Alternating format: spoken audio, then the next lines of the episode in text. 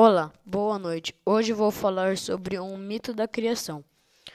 Os mitos são relatos que descrevem a origem, ou seja, a maneira como um fenômeno na natureza ou qualquer forma de vida começou a existir.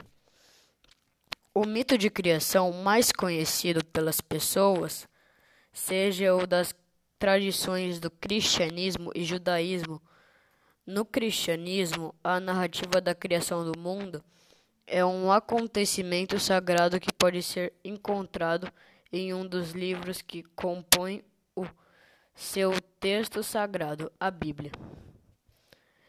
Vou falar sobre como Deus criou o planeta. O relato descreve que a criação do mundo ocorreu ao longo de seis anos, havendo o descanso divino no sábado.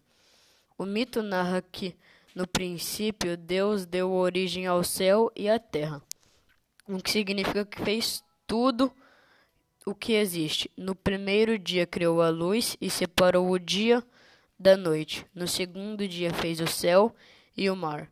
No terceiro separou a terra das águas e criou a vegetação. No quarto dia fez o sol, a lua e as estrelas. No quinto dia criou os seres vivos. No sexto, criou mais animais e o ser humano. Na criação do ser humano, Deus modelou um boneco de barro, soprou nele e o tornou um ser vivente. O primeiro ser humano criado foi chamado de Adão, porque havia sido tirado do solo. No idioma hebraico, Adão é conhecido como Adamá. Deus criou um jardim no qual havia tudo o que Adão precisava para viver. Mas vendo-o sozinho, criou a mulher para estar ao lado dele.